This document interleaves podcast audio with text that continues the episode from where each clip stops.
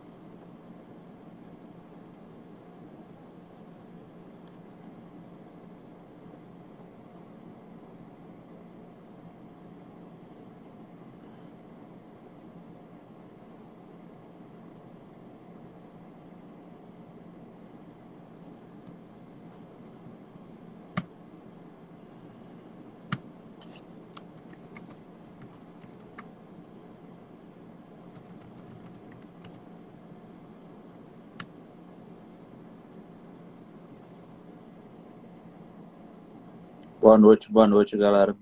Só aguardando a Jade entrar aqui.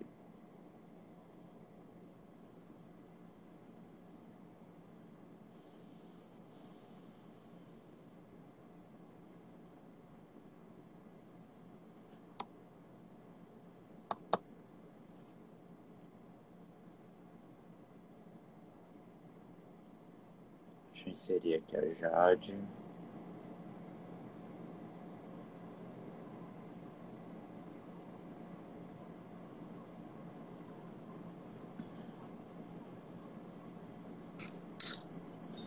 Boa noite, boa noite, Jade. Boa noite, Adi. E aí, Boa como é que noite. você tá? Tô bem, você? Boa noite a quem tá assistindo a gente, né? Boa noite, galera. Bem, bem-vinda ao Sextou com a Di, né? Que é essa minha nova invenção aqui. Agora virei apresentar Adorei. talk show, né? Mas é algo bem legal para trazer diversos assuntos aqui para a galera que tá querendo saber de alguma coisa, né? E eu trago alguns convidados, pessoas que eu gosto muito, que é no seu caso, né? Que Se bom, apresenta pra gente, Jade. admiro muito também seu trabalho. Obrigada pelo convite, né? Minha primeira live, gente, quem tá assistindo aí, que bom, né? Estamos começando aí nesse meio, onde me desafiou a participar. Eu sou Jade, eu sou psicóloga cognitivo-comportamental, né? Atuo na clínica já há mais de cinco anos e tenho ênfase na abordagem cognitivo-comportamental com adolescentes, adultos e atendo casais também. Nossa, casais é bem difícil, né? Eu admiro muito os psicólogos que atendem os casais. Verdade, bem desafiador mesmo. Mas assim, é muito uma troca muito legal, né? Muito desafiadora, muito transformadora. Quando a gente consegue alcançar os objetivos. Já tá atuando há quanto tempo, Jade? Há uns cinco anos já, a gente, desde sair da faculdade, a gente já está aí nessa trajetória profissional, principalmente é, voltada a questões mais transtornos mentais, né, na clínica Dia, e aí depois consultório em paralelo também. Sou professora também. Pois é, né? Um Muito legal isso, cara. Eu tive a experiência aí umas três vezes de dar aula para o curso técnico de psicologia eu super gosto de dar aula, né? É uma troca bem interessante. Sim, sim, a gente aprende junto com eles, né? Ó, já tem aluno teu aí, ó. Boa noite, professora Jade. Oi, boa noite. Olha aí. Meus Tá alunos, só? pacientes. Oi, Li, olha, outro, professor, outro aluno também. Que bom, Legal. me prestigiando, prestigiando a gente. É verdade. Jade, a gente vem com um assunto é, bem interessante. Eu acho que é o assunto que a gente encontra dentro da clínica 99,999% de vezes, né? E depois Que é da a pandemia, ansiedade, então, né? E é um assunto que, nossa, é muito falado, né? E às vezes até de forma errônea por algumas pessoas, né? O, o que é ansiedade, o que é isso, o que é aquilo. Obrigado, Bia, bem-vinda. Oi, Igor, bem-vindo também. E aí a gente vem falar um pouco desse assunto, né? E aí eu te pergunto, Jade, o que é ansiedade? Bom, vamos lá, né? A gente estava até comentando que depois da pandemia, é, se antes já era recorrente no consultório, agora então. É, Bastante. Ela demanda é, que a gente não tem nem como mensurar. Ansiedade, ela nada mais é do que uma reação né, que a gente tem, é um instinto de sobrevivência, inclusive, frente a algum perigo, alguma ameaça que em algum momento a gente se vê de é, como se eu precisasse me defender de algo e a ansiedade me ajuda a, de certa forma, me prevenir. Aí a gente pensa naquelas reações né, de luta ou fuga, de evitação ou de enfrentamento. E a gente às vezes acha assim, ah, a ansiedade ela é sempre patológica, porque hoje quando a gente fala de ansiedade, a gente acaba sempre lembrando de, dos transtornos em si, né? Mas a gente também precisa lembrar que não, ela é benéfica pra gente em muitos casos, justamente porque ela ajuda a gente a planejar, se organizar. Digamos que a gente tem uma apresentação, por exemplo, agora. Eu preciso me organizar, eu preciso estudar para apresentação, eu preciso entender exatamente o que está acontecendo. Então, nesse ponto, ela é totalmente benéfica para a gente. E aí, a partir de certo momento em que ela passa desse limiar e começa a me causar alguns prejuízos, começa a trazer os sintomas fisiológicos, né? A gente começa então a ligar aquele sinalzinho de alerta. Opa, essa apreensão, essa preocupação não tá tão adequada, não tá tão adaptativa assim, né? É, eu gosto de falar, sempre já titulado benéfico, da ansiedade. Eu dou um exemplo para os meus pacientes, né? Uhum. Um exemplo assim que eu falo. Daqui dois meses eu tenho um concurso público para prestar, né? Então estou ansioso para esse concurso. A ansiedade está me alertando que eu tenho que estudar, porque senão eu não vou passar naquela prova, né? Então a ansiedade nesse ponto, a gente vê que ela é o tal famoso alerta. Opa, te toca aí, meu irmão. Senão Sim, deixa eu me planejar, deixa eu me organizar, o que eu vou fazer, né? É isso, isso, mesmo. mesmo. Uhum. Então, se confunde muito, né? De ansiedade é sentimento, emoção. Uhum. E eu te pergunto, qual é a diferença entre as duas? Sim. Assim, né? Quando a gente pensa em emoções, a gente sempre vai lembrar daquelas emoções primárias, o medo, a alegria, a raiva. Tem até aquele filme que eu sempre gosto de falar, Divertidamente que ele é dá aquela né, noção pra gente como que é importante todas as emoções. E a ansiedade, ela vem justamente derivar do medo, né? Da apreensão, daquele nosso, como eu falei anteriormente, a questão do mecanismo de defesa. Então, ela parte do pressuposto que eu preciso me defender de algo, porque o medo também me alerta, né? E então é, surge como essa reação de apreensão, algum perigo, alguma ameaça, e aí ela acaba se tornando dependendo da forma como a gente está lidando com ela, até um sentimento de apreensão constante, na é verdade? Então ela deriva do medo e acaba é, permanecendo aí, dependendo da forma que a gente vai lidar com esse sentimento. Sim. É, vale lembrar que uma ansiedade, a ansiedade é uma emoção natural, todo mundo Sim. tem, né? E tá mata, né? A gente nasce com ansiedade. Sim, nasce com tá, Mente quem fala que não tem, que não tem ansiedade. Todos nós temos. Agora é variável essa questão de, de pessoa para pessoa, né? Sim. E uma coisa importante também, que às vezes os pacientes eles chegam no consultório e eles dizem assim, ah, eu não quero mais ter ansiedade, não quero mais sentir isso. E a gente sempre tem que alertar que isso é impossível.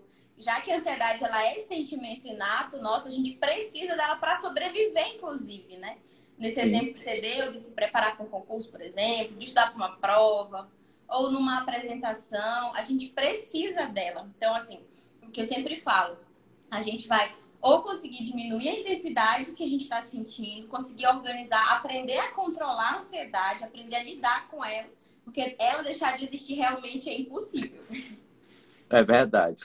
Mas aí daí vem aqueles grandes problemas, né? Quando a ansiedade ela passa da normalidade, né? Quando a gente uhum. começa a sentir toda aquela parte fisiológica, né? Sim. Eu brinco muito com, com. Brinco não, eu falo com alguns amigos, até mesmo com o paciente que aí vem aqueles sintomas, como se tivesse uma laranja no meio da garganta, temores nas mãos, nos pés, suor por toda a parte do corpo, né? Aí vem aquela pergunta, mas a ansiedade é uma doença ou ela é um transtorno? Uhum. É, aí é aquela questão, né? como a gente falou, ela é um sentimento, é uma emoção inata nossa, só que a partir do momento que ela começa a causar prejuízos, por exemplo, a gente acaba não conseguindo mais dormir direito, aí vem a insônia, a gente começa a ter os sintomas físicos, né? Como você falou, desse nó na garganta, às vezes a gente soa frio, tem a questão também dos tremores, tem gente que chega a ter ânsia, né? De vômito, enfim, cada um tem aí vários sintomas decorrentes da ansiedade. Então, quando a gente começa a passar desse limiar, aí a gente já tem que ligar o sinal de alerta para entender que talvez ela esteja se transformando num transtorno. Que aí dentro dos transtornos de ansiedade, dentro desse espectro, a gente vai ter o transtorno de pânico, que está sendo muito comum agora na pandemia, né? Os ataques de pânico, esse medo exacerbado, essa percepção distorcida das coisas. A questão das fobias específicas, por exemplo, fobia de altura, fobia de algum bicho, né? algum animal. É, a gente vai ter o transtorno de ansiedade generalizada, que é aquela preocupação com tudo, né? Seja saúde, seja voltado à segurança, enfim. E aí, a partir do momento que passa desse limiar de ser uma reação, uma emoção adaptativa e te começa a causar prejuízos, aí a gente já tem que ver a ansiedade como um transtorno para cuidar, né? Para entender Sim. que é o momento daquele sinalzinho de alerta para a gente conseguir tratar e aprender a controlar ela, né? Para que a gente não se fique em sofrimento. Jade, a ansiedade ela está sempre associada a esses sintomas que, que você relatou? Uhum. Não, não. Na verdade, é, esses sintomas, às vezes, eles acompanham a ansiedade quando ela já está passando desse limiar, né? De uhum. adaptativo, de conseguir lidar com as situações. Principalmente quando a gente estava falando ainda há pouco, né? Do pânico. Aí a gente começa a perceber alguns sintomas mais físicos, por exemplo, só frio, os tremores, a gente fica muito tenso aqui, né? Dor de cabeça. E aí é quando a gente liga o alerta e acaba entendendo que essa ansiedade ela já não está mais ajudando e ela começa a prejudicar.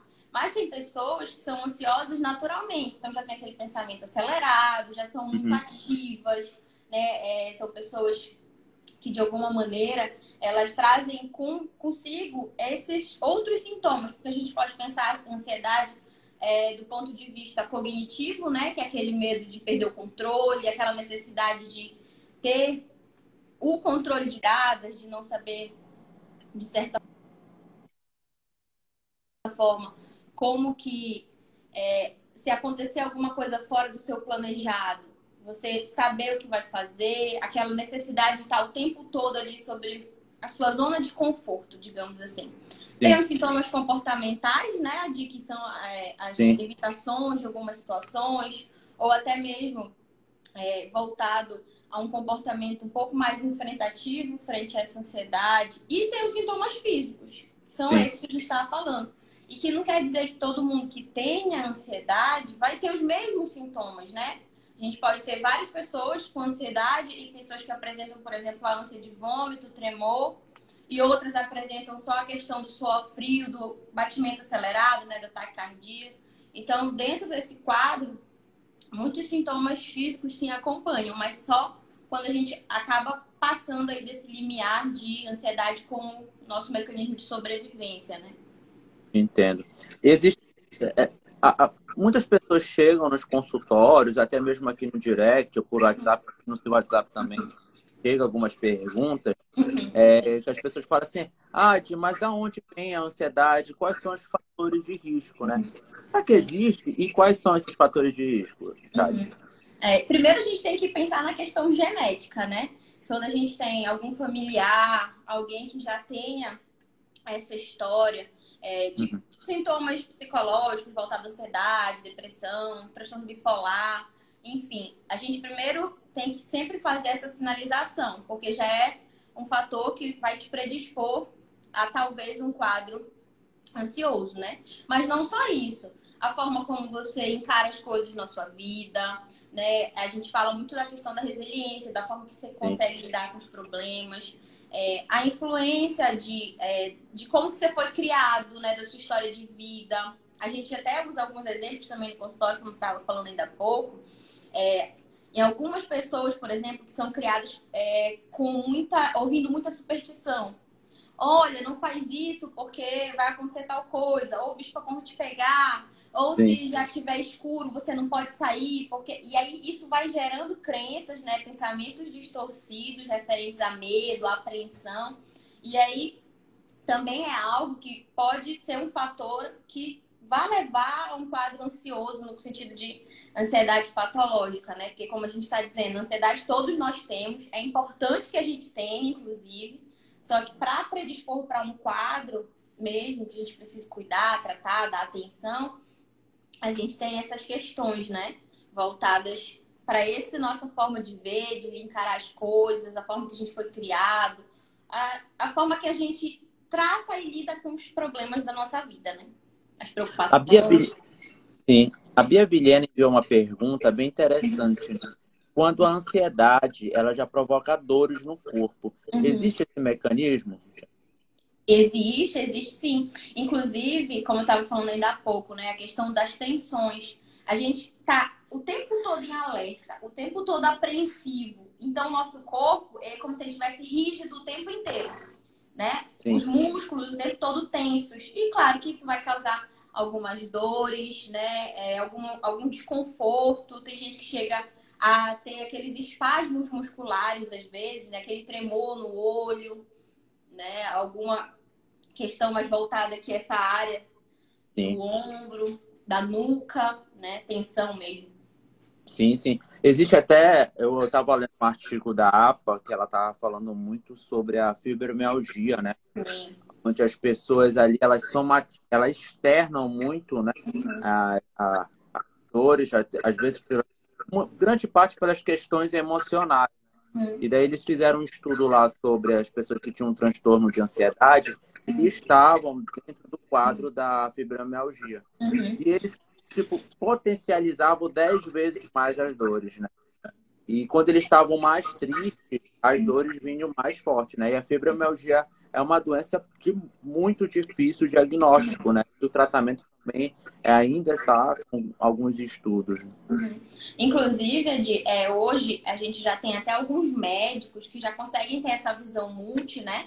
Que já quando fecham o diagnóstico de fibromialgia, já encaminham diretamente para o psicólogo, porque eles entendem, eles têm essa percepção já, né? Que um quadro emocional instável, desorganizado, tanto com ansiedade como a depressão, tudo que torna né, mais vulnerável aí o ser humano, afeta o quadro de dor. Então, quanto mais, de alguma forma, você estiver organizado com as suas emoções, com seus pensamentos, mais você consegue controlar também esse quadro fibromiálgico, né? De fato, é, a gente está começando a fazer esse trabalho e ter essa interlocução aí com os médicos, eles já estão conseguindo Sim. perceber a importância. Para quem não sabe a fibromialgia, a fibromialgia é uma doença que ela provoca muitas dores em determinadas, ou até mesmo por todo o corpo, né? E o, o, diagnóstico é muito difícil, porque algumas vezes ele é confundido com reumatismo, só que quando fazem exame específico de reumatismo, não verificam nada, não conseguem uhum. identificar nada. Então, é, digamos que não seja um diagnóstico fechado da fibromialgia, mas é muito mais um descarte de outras patologias para chegar na conclusão de que é fibromialgia. Sim. E ela está totalmente ligada às emoções, ao psicológico, né? e não tem um lugar físico, né, de, de dor. É, a gente sente dor até no rosto, na face. Eu tenho, eu tenho uma paciente que ela, quando ela está nas crises de fibromialgia forte, ela sente dor com o pingo da água do chuveiro. Tipo, Isso. Você tem noção quanto é tão ruim, né? E quando não se tem esse acompanhamento psicológico, essas dores potencializam aí 20, 30 vezes mais. É verdade, é verdade. E aí, tem, deixa eu ver uma pergunta bem interessante aqui que falaram. Deixa eu procurar aqui. Como saber se a pessoa está curada da ansiedade? Boa! Vamos lá. Ó, primeiro, transtornos mentais, questões psicológicas, a gente não fala de cura, né? Eu sei que muita gente é, se espanta. Como assim você não pode me curar, né? Você não pode me tratar. É Mas é a gente tem que lembrar que a gente tem que usar o termo remissão o paciente, quando ele aprende a lidar com as suas questões psicológicas, né? Ele, de certa forma, entra em remissão e ele pode passar anos da vida dele sem apresentar mais nenhum quadro ansioso, depressivo, enfim. E, não sei, daqui a uns 10 anos, daqui a uns 5 anos, apresentar um episódio ou outro. Mas a gente não fala de cura, né? A gente fala de remissão, porque, assim, a gente aprende a lidar Né? A gente Sim. acaba entendendo como conviver com isso e aí diminui a intensidade dessa ansiedade, diminui a frequência que as crises de ansiedade acontecem, mas não que ela vai deixar de existir na nossa vida, até porque, como a gente estava dizendo, né? É importante que a gente seja ansioso, mas de certa forma, a gente precisa aprender até que ponto ela é saudável ou não pra gente. Ó, fizeram uma pergunta aqui. O que fazer para melhorar a fibromialgia? Primeiro passo é você procurar um médico especializado, que ele vai te dar todo passo a passo também. Ele, logo em seguida, um médico especializado vai falar assim, ó, procura uma terapia também. Porque a fibromialgia também você tem que fazer uso de medicações. Com certeza. Isso é muito válido. Aqui em Macapá, eu recomendo Marco Túlio, que é um Sim, que eu tenho esse feedback, feedback com alguns pacientes que são os meus. Eu recomendo. Mas tem outros aí também super bons. Sim, e sem contar, né, que é uma série de, de outras questões também. Questão do sono regulado, a questão da, da alimentação, talvez procurar Sim. um nutricionista também, né? Aí, claro, tratamento médico, psicológico. É um sim, combinado sim. de coisas, tratamento multi que a gente fala, né? É, tem que ser o tratamento multi. Não adianta você ir só no psicólogo, não adianta você ir só no médico. Tem que ser ali uma equipe toda. É, muito se fala assim, ah, nesse período de pandemia eu tô com muita preocupação, é muita dívida, o negócio está para fechar, aí vem aquelas preocupações exacerbadas, né? Uhum. Jade, mas de fato, o que é preocupação? Uhum, sim. A preocupação, Adi, ela nada mais é do que um pensamento também que vai gerar aí um alerta sobre algo que eu preciso resolver, né? Sobre alguma situação que está pendente, como você falou, né? Pode ser uma dívida, pode ser quando a pandemia vai passar, pode ser, enfim, qualquer situação que de alguma forma eu precise resolver. E assim como a ansiedade, é um pensamento que é importante porque nos ajuda aí a estar tá planejando as coisas, organizando, por exemplo, a dívida. Ah, eu vou precisar pagar essa dívida X dias, eu preciso juntar esse dinheiro até tal dia, ou preciso me organizar para ir para fila ou para pagar no aplicativo, enfim. Então, até aí, ok, consegui resolver. Né? Essa preocupação com a dívida me fez eu ser funcional. Quando passa desse limiar, né, que eu fico. Aí a gente volta para os pensamentos distorcidos que a gente chama, no e si. Mas e se eu não conseguir pagar? E se no dia tiver fechado a lotérica? E se por acaso deu algum problema com o meu aplicativo? E, e a gente acaba entrando naquele ciclo sem fim que causa Sim. sofrimento, aí vem ansiedade, vem mais preocupações, a gente acaba distorcendo, né? A forma que a gente está interpretando essa situação e acaba acumulando aí uma série de pensamentos e sentimentos que fazem mal de fato. Então a preocupação ela é boa quando planeja e não tão boa quando ela acaba sendo exagerada, né? Excessiva. Esse si, ele é muito cruel, né? Principalmente Sim. algumas pessoas sentem muito à noite. E se isso, e se aquilo. Quando vão se perceber, já foi a noite toda. E aí fica com a cabeça pilhada, porque foram tantas hipóteses, né? Tantas coisas abstratas que não saiu dali. Aí você não teve uma noite de sono tranquilo, fica cansado, não acaba não sendo produtivo, né? Sim. E aí fala muito assim, como fazer para diminuir essas preocupações? Sim. Aí a primeira coisa que a gente tem que entender é assim, a gente precisa separar essas preocupações em preocupações produtivas e preocupações improdutivas. Primeiro, né? Se for algo que eu possa resolver, que eu tenha como solucionar, que eu tenho controle sobre isso, ok, vou me planejar para fazer, como a gente estava falando da dívida. Vou agendar o dia para pagar, vou fazer algo que de alguma forma me ajude, né, a conseguir o dinheiro, por exemplo, enfim. É uma preocupação produtiva, tenho controle, vou pensar em organizar para resolver. Mas eu entendo que é algo que não depende de mim, que eu não tenho controle sobre, que eu preciso esperar o tempo, ou que eu preciso de, da decisão de outra pessoa, é, ou que eu preciso de alguma outra coisa do contexto, aí eu preciso aprender a trabalhar em minha aceitação. Aceitação de coisas que eu não posso resolver. Porque, como você falou, vem o pensamento em si, eu não durmo, aí acordo de mau humor porque eu não dormi direito, aí vem outra preocupação que o dia me traz, outra coisa que eu tenho para resolver, e quando eu vejo minha qualidade de vida tá indo embora, né? Então eu preciso Sim. sempre aprender a fazer essa distinção. O que é que de fato é produtivo? O que é que de fato eu tenho como fazer alguma coisa em relação a isso? Tenho. Se eu tenho, quais são as opções que eu tenho, né? E não, não tenho controle, não dá, eu preciso esperar o tempo, eu preciso verificar de que forma é, eu consigo agir com isso. E aí a gente precisa trabalhar a aceitação, a aceitação das coisas que a gente não vai conseguir mudar ou que a gente não vai conseguir naquele momento fazer alguma coisa sobre, né? E aí isso vai diminuindo as preocupações. E aí vem aquela pergunta, né? Muitas pessoas é, se perguntam como é que é essa preocupação, essa ansiedade, ela pode afetar o meu cérebro? Uhum. Sim. Aí, justamente, né, quando a gente está num nível de ansiedade extrema, de preocupações, a gente acaba não dormindo direito, a gente não se concentra direito, o nosso humor fica totalmente é, irritado, às vezes a gente oscila muito, né, durante o dia. E claro que isso vai prejudicar a minha rotina, vai prejudicar, no caso, as minhas atividades, sejam profissionais, sejam acadêmicas, os meus relacionamentos.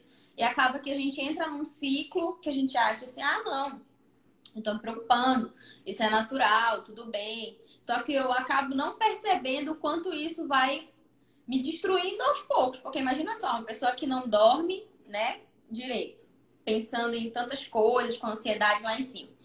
E aí que no outro dia tem que trabalhar cedo, tem que resolver alguma outra questão com o familiar, por exemplo. A gente acaba acumulando situações que desgastam a gente.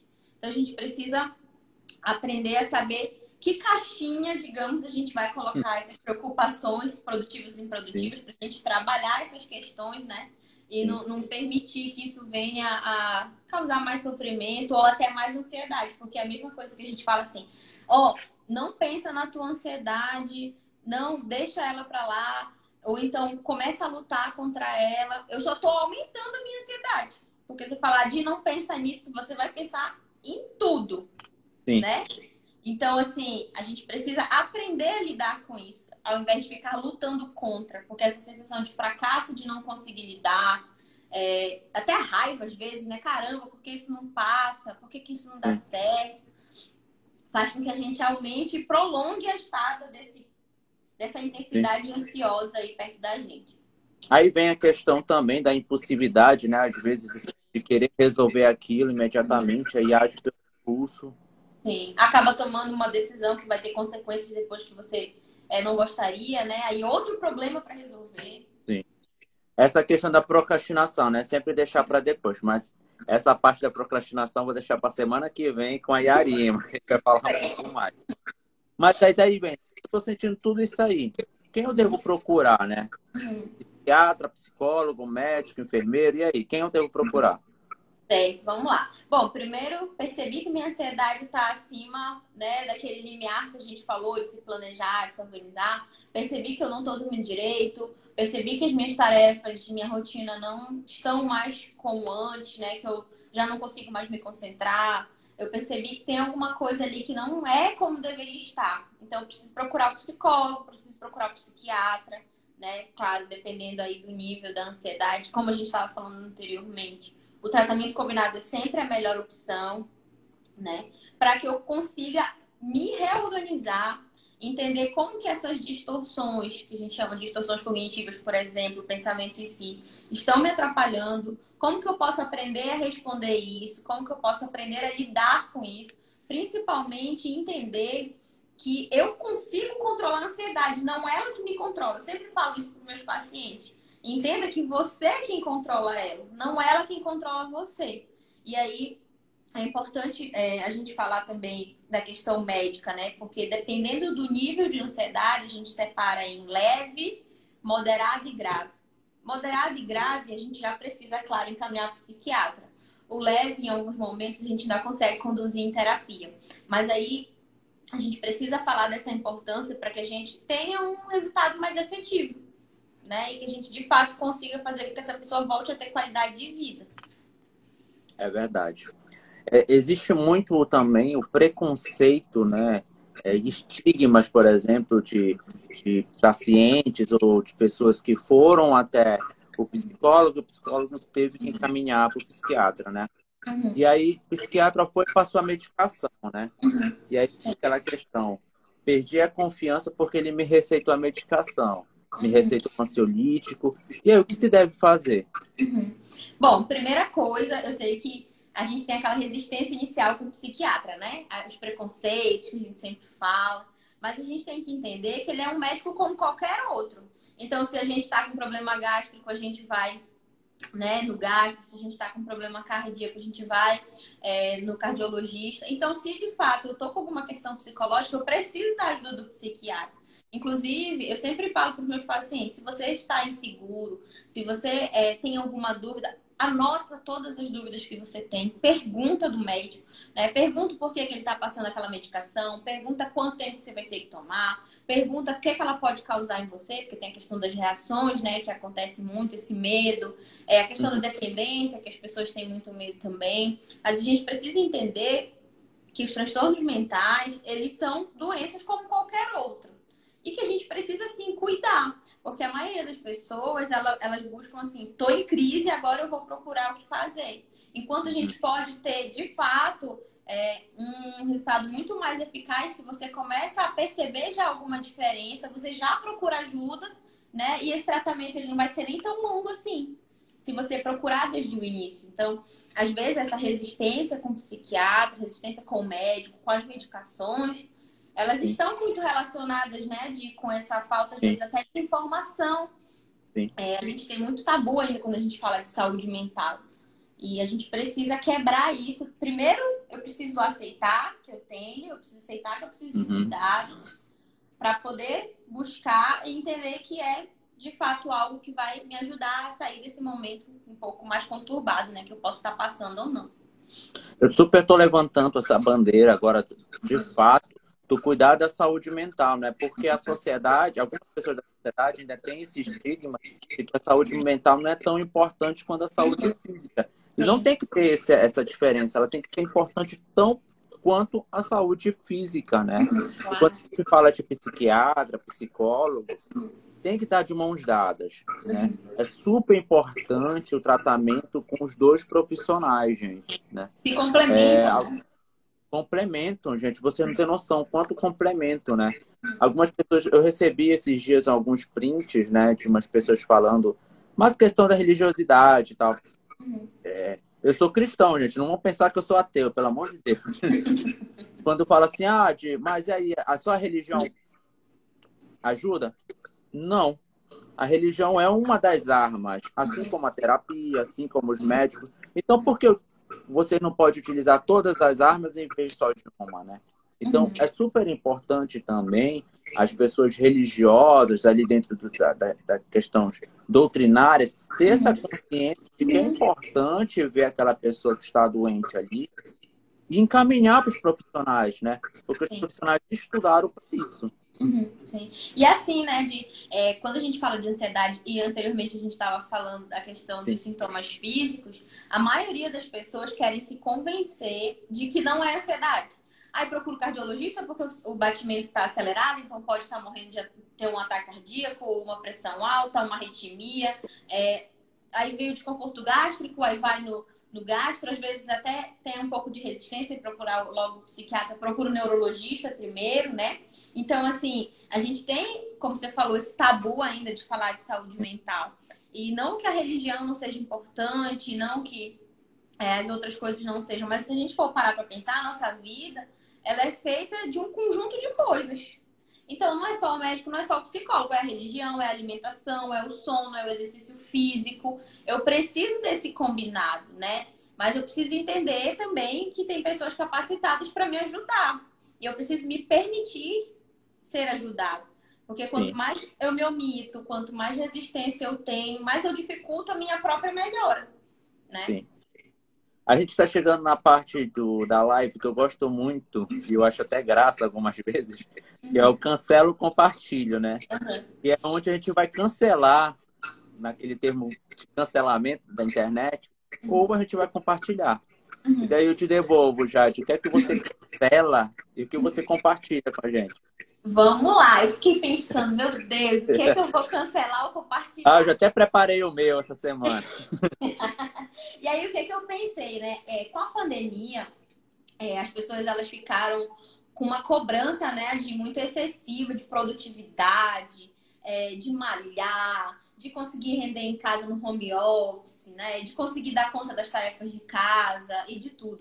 Então, o que eu vou cancelar hoje é essa excessiva cobrança, porque isso gera muita ansiedade. Isso fez, inclusive, que os casos de ansiedade aumentassem muito durante esses seis meses aí que a gente está passando, né? Dessa situação difícil.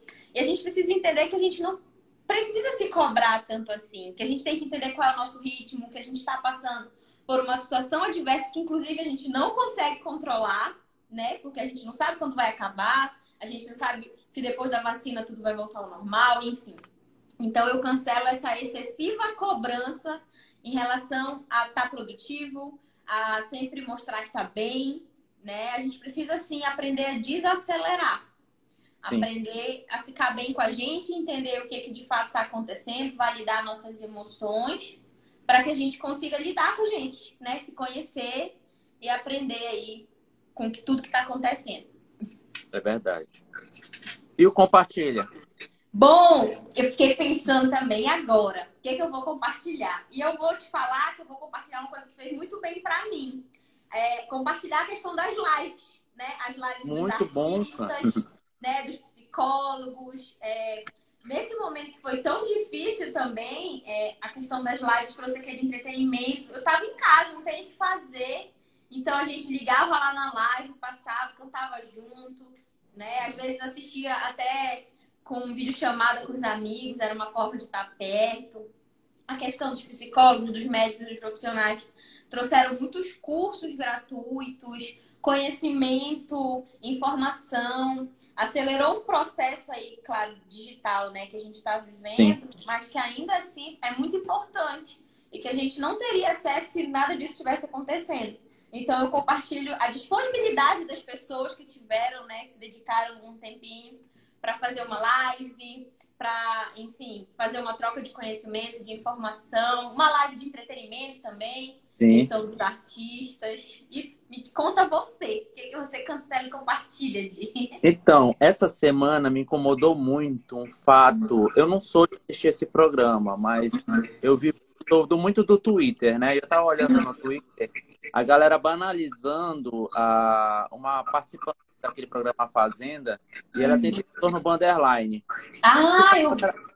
A galera tava banalizando assim como se fosse algo simples ou esdrúxulo. Gente, o transtorno borderline é um transtorno que tem que ter um cuidado redobrado e uma atenção muito maior do que qualquer outro transtorno, né?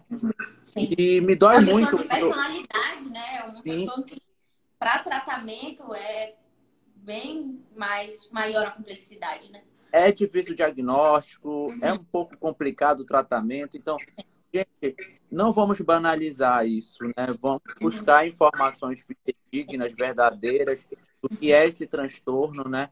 E de fato, se fala tanto de empatia nas redes sociais, apesar de eu não conhecer essa participante, mas vamos ter um pouco de empatia, né?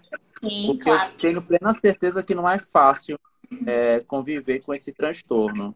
Com e o que eu compartilho, é, eu, tô, eu iniciei uma série né, no Netflix, é uma série muito interessante, muito boa, eu super recomendo, que se chama Pose. É uma série que fala um pouco ali sobre é, os anos 80 ali, que um pouco ali da, da explosão do HIV no mundo e quanto essas pessoas que eram infectadas eram julgadas, né? E essa série ela tem tipo 90% da do elenco negro e trans. Então é uma série muito interessante, super recomendo, porque é uma série que traz é, tabus e assuntos que são pertinentes hoje em dia, né? Apesar de terem se passado nos 80. Uhum. E é isso. Mas, Jade, e aí tem muitas pessoas que perguntam assim, quais são as dicas que você deixa para quem tem ansiedade, está passando por esse momento ansioso? Uhum, sim. Bom, primeira coisa é que você entenda o que te gera ansiedade. Eu sempre digo para os meus pacientes que a gente precisa entender as coisas como se fosse assim, uma escadinha. O primeiro passo para eu começar a me cuidar, para eu começar a entender, para eu começar a cuidar de mim, é eu identificar então, eu preciso identificar o que, é que me gera ansiedade, o que, é que potencializa a minha ansiedade, o que, que essa ansiedade causa em mim, né? Para que depois que eu identifique, eu entenda o que é que eu posso fazer com isso. Então, a primeira dica é essa. É, a segunda, e não menos importante, é que a gente aprenda a desacelerar às vezes. Como eu estava falando anteriormente, a gente se cobra muito, né? Então é importante, às vezes, a gente não se cobrar, por exemplo, por tirar um dia ou pelo menos um período do dia para ficar no ócio. Ou para assistir uma série, ou para tomar um banho demorado, ou para sair com os amigos e comer. Para que a gente aprenda também a botar na nossa agenda, né, tão concorrida, digamos, com o trabalho, é, com afazeres, que a gente aprenda a colocar lá um espaçozinho para a gente se cuidar, para a gente aprender a desacelerar, para a gente fazer alguma coisa sem compromisso, sem ter hora para voltar, para que a gente consiga ficar bem, né? Sim. Oi. A questão, quando a ansiedade já está patológica, né? A gente aprenda a respirar. Porque a primeira, o primeiro sinal que o nosso cérebro recebe quando a gente está ansioso é que a gente está em perigo. E aí a gente começa a hiperventilar. Então a gente respira rápido e curtinho, aí o coração acelera, já começa o tremor. Então a gente precisa fazer alguns treinos de respiração para esse sinal para o nosso cérebro ser enviado de que está tudo bem, que aquela ameaça não é real, que eu não estou em perigo, e que eu preciso aprender né, a cuidar disso. Então, desacelerar, identificar né, o que de alguma forma está me causando isso para eu poder aprender a lidar e pensar em estratégias para melhorar e respirar, responder e respirar, responder e respirar. É. Jade, muitíssimo obrigado pela sua participação. Estou muito feliz. Eu fico muito feliz quando eu come... Eu, eu acho que eu sou o cara mais conectado com os psicólogos do estado, porque eu falo com todo mundo eu acho muito interessante essa conectividade que, na verdade, todos os psicólogos têm que ter essa troca, né? Sim, não tem que existir barreiras. A gente não pode ser um psicólogo no meio do deserto. A gente tem que ter essa conectividade, né? E tem mercado para todo mundo, graças a Deus. Eu super agradeço a sua participação, muito mesmo. Pode contar comigo. Essa live vai ficar salva no meu Instagram, vai estar no YouTube, vai estar no podcast, vai estar no Facebook. Então vai estar tudo que é lugar, gente. Vocês fiquem à vontade para assistir. As suas considerações finais, minha amiga. Bom, eu te agradeço, Adi, pelo convite, né? Te agradeço também porque é, esse teu projeto, Sextou, ele traz toda uma, assim, uma ideia de eu não preciso tratar os, as questões de saúde mental como um tabu. Bora desconstruir isso, Vamos começar a conversar sobre isso, vamos começar a levar informação para as pessoas, vamos começar a fazer com que a gente, como você falou, seu intuito é fazer com que as pessoas se cuidem, né? Promover saúde mental. Então, eu que te agradeço pela oportunidade, também pode contar comigo sempre que for preciso e a gente vai trabalhando nessa parceria aí. Valeu, um grande abraço, gente. Tchau, tchau. tchau.